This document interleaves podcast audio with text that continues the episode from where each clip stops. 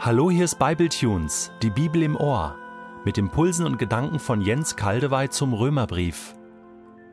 Ich lese in der neuen Genfer Übersetzung Römer 7, die Verse 13 bis 25. Das Gesetz ist durch Gottes Geist gegeben worden, das wissen wir. Ich aber bin meiner eigenen Natur ausgeliefert. Ich bin an die Sünde verkauft und ihr unterworfen. Ich verstehe selbst nicht, warum ich so handle, wie ich handle. Denn ich tue nicht das, was ich tun will. Im Gegenteil, ich tue das, was ich verabscheue. Wenn ich aber das, was ich tue, gar nicht tun will, dann gebe ich damit dem Gesetz Recht und heiße es gut. Und das bedeutet, der, der handelt, bin nicht mehr ich, sondern die Sünde, die in mir wohnt. Ich weiß ja, dass in mir, das heißt in meiner eigenen Natur, nichts Gutes wohnt.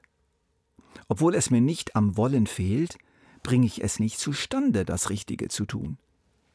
Ich tue nicht das Gute, das ich tun will, sondern das Böse, das ich nicht tun will. Wenn ich aber das, was ich tue, gar nicht tun will, dann handle nicht mehr ich selbst, sondern die Sünde, die in mir wohnt.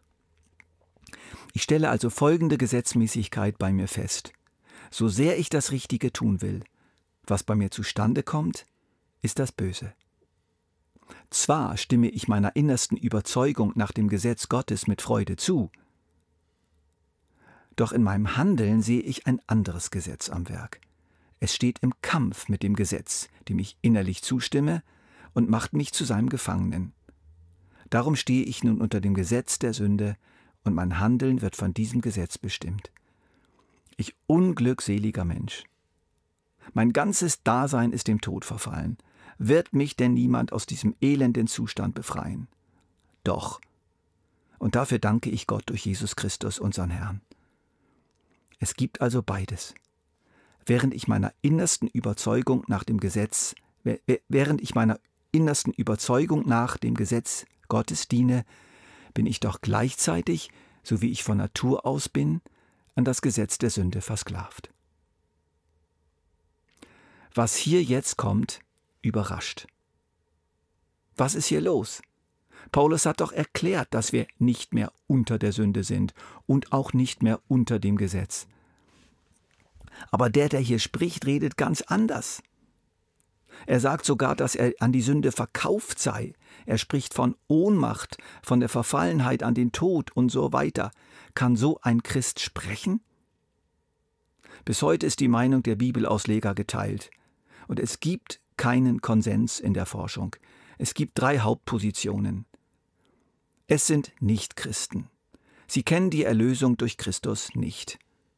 Dagegen spricht aber, dass ausgesprochen gottlosen Nichtchristen das Gesetz Gottes doch egal ist. Es ist keine Furcht Gottes vor ihren Augen, heißt es in den Psalmen. Und hier spüren wir doch eine Furcht Gottes, einen tiefen Respekt vor dem Gesetz.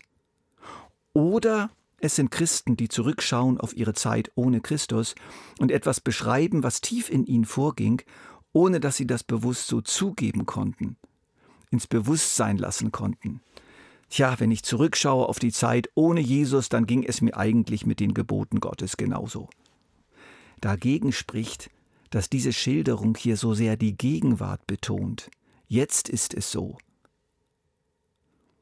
Oder es sind tatsächlich Christen, die hier sprechen und immer wieder so sprechen. Martin Luther neigte zu dieser Auffassung. Er sprach von Simul Justus et Peccator, zugleich gerecht und Sünder, beides, nicht das eine oder das andere. Und wir müssen doch zugeben, unzählige Christen, und ich selbst gehöre auch dazu, ich kenne dieses Kapitel aus eigener Erfahrung, sehen sich ja in ihrem Empfinden immer wieder in diesem Text gespiegelt. Es ist doch auch merkwürdig, dass dieser Text nach Römer 5 und 6 kommt, wo ja Paulus ausschließlich vom neuen Stand der Glaubenden spricht. Wer hat nun recht? Ich meine, dass Martin Luther der Wahrheit am nächsten kommt, dass er begriffen hat, wie tief die Sünde reicht und wie sehr wir noch in ihrer Gegenwart leben und wie sehr wir noch an sie gewöhnt sind und unter ihr leiden im Blick auf das Gesetz, mit dem Gesetz als Gegenüber, oder noch deutlicher mit dem Gesetz als Fokus, macht auch der Christ immer wieder die Erfahrung, wie stark die Sünde ist, beziehungsweise sündhaft man doch eigentlich ist, wenn man es genau nimmt. Es ist eben möglich, dass wir selbst oder irgendein Bibellehrer oder irgendeine Gemeinde so viel vom Gesetz reden, dass plötzlich das Gesetz wieder in den Fokus rückt.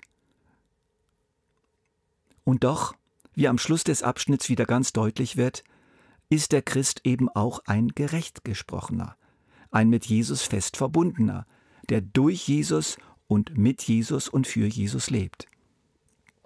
Er ist nicht das eine oder das andere, er ist beides, Gerechter und Sünder zugleich.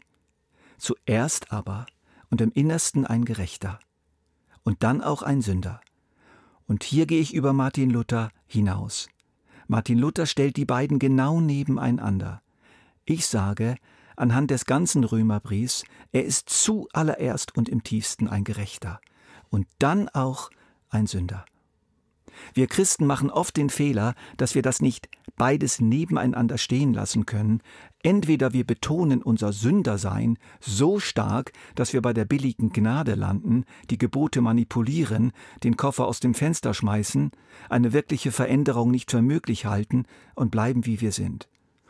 Oder wir betonen unsere Rechtfertigung, unsere Erneuerung so stark, dass wir Sünde und Schwachheit verleugnen oder gar glauben, wir könnten vollkommen werden. Und je mehr und mehr oder weniger bald verzweifeln wir auf diesem Weg. Dann strengen wir uns vielleicht noch mehr an oder irgendwann lassen wir das Ganze frustriert, weil es nicht funktioniert. Die eigene Natur, die Natur, die wir mitbringen, in der griechischen Bibel steht hier einfach das Wort Fleisch, ist nicht aufgehoben.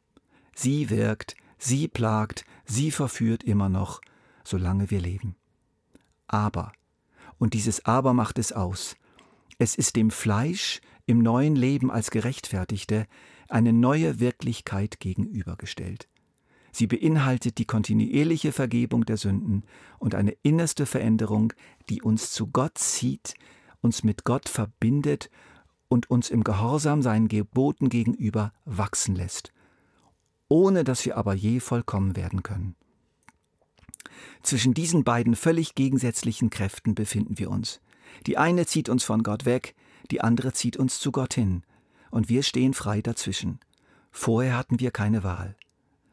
Nur, manchmal leben wir nun so und denken so, als ob wir immer noch unter dem Gesetz wären, mit seinen unerbittlichen Forderungen, die wir nun so verstehen, wenn du dich nicht perfekt nach meinen Forderungen richtest, fliegst du raus, dann verlierst du deinen christlichen Stand, dann wirst du von Gott abgeschnitten, dann hat Gott dich nicht mehr lieb, dann bist du unbrauchbar. Ja, ein paar Mal Vergebung liegt drin, ein paar Gehorsamsversuche hast du, aber sie sind begrenzt. Und du hast jetzt ja Jesus an deiner Seite. Mit seiner Hilfe wirst du es schaffen, also gib dir Mühe, sei vollkommen. Gerade als Christ wirst du das jetzt ja wohl können. Und wenn du es nicht schaffst, musst du dich fragen, ah, bist du überhaupt Christ?